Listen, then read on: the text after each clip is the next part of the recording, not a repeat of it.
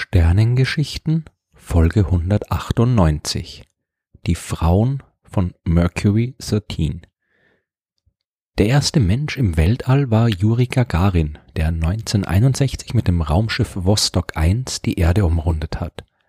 Immerhin schon zwei Jahre später, im Juni 1963, ist mit Valentina Tereshkova auch die erste Frau in den Weltraum geflogen. Dann hat's aber gedauert – die nächste Frau im All war Svetlana Savitskaya, die 1982 zur Raumstation Salyut 7 geflogen ist. Und ein Jahr später, im Juni 1983, hat sich dann auch endlich die erste Amerikanerin auf den Weg ins All gemacht, Sally Ride. In den 1980er Jahren sind dann weitere Frauen aus den USA gefolgt. Weibliche Astronauten hätte es in Amerika aber schon viel früher geben können. Zwischen 1958 und 1963 hat man in den USA das Mercury-Programm durchgeführt. Zuerst ist es noch von National Advisory Committee for Aeronautics geplant worden, erst später dann von der neu gegründeten NASA übernommen worden. Ziel von Mercury war es, einen Menschen ins All zu bringen. Die Kandidaten für so einen Flug, die mussten bestimmte Kriterien erfüllen. Die durften nicht älter als 40 Jahre sein, mussten kleiner als 1,8 Meter groß sein, mussten einen Bachelorabschluss haben, körperlich topfit sein und einen Abschluss als Test- und Jetpilot mit mindestens 1500 Stunden Flugerfahrung haben. Nicht explizit aufgeführt, aber trotzdem selbstverständlich vorausgesetzt war die Bedingung, dass alle potenziellen Astronauten Männer sein mussten. Die sieben schließlich ausgewählten Männer wurden als die Mercury 7 bekannt und sechs von ihnen sind bis 1963 tatsächlich erfolgreich ins All geflogen und der siebte später im Rahmen eines anderen Programms. Was war aber jetzt mit den Frauen? Der Mediziner William Randolph Lovelace II. hat damals als Arzt bei der Armee gearbeitet. Er hat sich unter anderem mit den medizinischen Problemen beschäftigt, die bei Flügen in großer Höhe auftreten. Und schon früher hat er Jacqueline Cochran kennengelernt. Die ist schon in den 1930er Jahren äh, mit Flugzeugen geflogen. Sie hat zu den Pionieren der amerikanischen Luftfahrt gehört und sie war die erste Frau, die mit Überschallgeschwindigkeit geflogen ist, die erste Frau, die auf einem Flugzeugträger gestartet und gelandet ist, die erste Frau, die blind, also nur mit Hilfe der Anzeigen auf den Instrumenten an Bord ein Flugzeug gelandet hat, die erste Frau, die über 20.000 Fuß noch ohne Sauerstoffmaske geflogen ist und sie hat auch noch einen ganzen Schwung anderer Rekorde gehalten. Neben Cochrane gab es noch weitere Frauen, die wussten, wie man mit Flugzeugen umgehen muss. Zum Beispiel Jerry Cobb, die schon im Alter von 21 Jahren geflogen hat, in den USA produzierte Militärjets und Bomber als kommerzielle Pilotin in alle Welt ausgeliefert. Sie hat als Fluglehrerin gearbeitet und im Jahr 1960 immerhin schon 7000 Flugstunden angesammelt.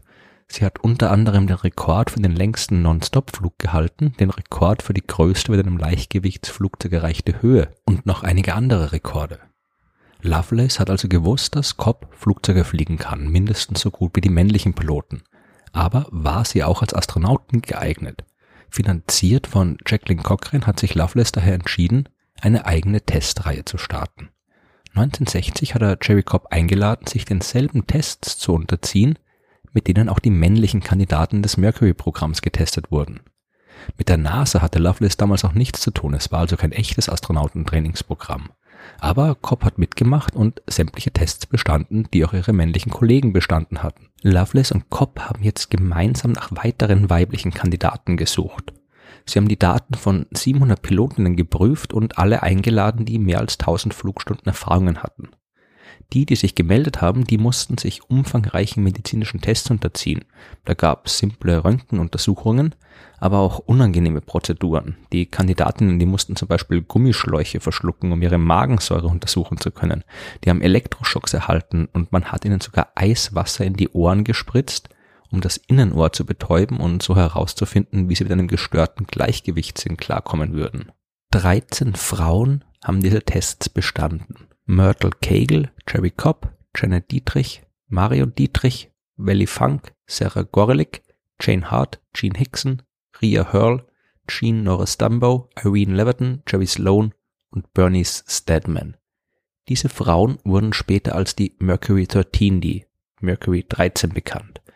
Im Gegensatz zu ihren männlichen Kollegen der Mercury 7 ist allerdings keine von ihnen je ins Weltall geflogen. Die medizinischen Tests, die wären nur die erste Phase des kompletten Astronautentrainings gewesen, das äh, Jerry Cobb bestanden hatte. Als nächstes wären dann beispielsweise Tests in Isolationstanks und psychologische Untersuchungen gefolgt. Anders als die männlichen Kandidaten konnten die Frauen aber nicht einfach ihre Jobs kündigen oder ihre Familie verlassen, um lange Testreihen zu absolvieren. Und für die dritte Phase des Tests, da wären spezielle medizinische Einrichtungen nötig gewesen, die damals nur an militärischen Krankenhäusern vorhanden waren. Nachdem Jerry Cobb alle drei Phasen bestanden hatte, da gab es zumindest noch ein paar andere der Frauen, die es ebenfalls möglich machen konnten, sich entsprechend testen zu lassen. Aber die US Navy hat die ganze Sache abgebrochen. Ohne einen Auftrag der NASA wollten sie ihre Einrichtungen und Krankenhäuser nicht für so ein inoffizielles Projekt zur Verfügung stellen. Jerry Cobb und Janie Hart haben versucht, das Testprogramm weiterzuführen. Die haben an den damaligen Präsidenten John F. Kennedy geschrieben. Sie haben den Vizepräsidenten Lyndon B. Johnson besucht und immerhin erreicht, dass eine Anhörung vor dem Repräsentantenhaus stattfindet und die Frage diskutiert wurde, ob sich hier jetzt um einen Fall von sexueller Diskriminierung handelt. Diese Anhörung lief allerdings nicht erfolgreich. Der auch anwesende Astronaut John Glenn, der immerhin 1962 als erster Amerikaner die Erde umkreist hat, hat dort verkündet, die Tatsache, dass Frauen nicht in diesem Gebiet aktiv sind, ist Teil unserer sozialen Ordnung. Und außerdem waren ja auch die Kriterien der NASA klar. Astronauten brauchen eine militärische Ausbildung als Jetpilot. Und das war damals nur Männern möglich dass viele Frauen von Mercury 13 mindestens ebenso viele oder gar noch mehr Flugstunden angesammelt hatten als ihre männlichen Kollegen, das wollte die NASA nicht gelten lassen.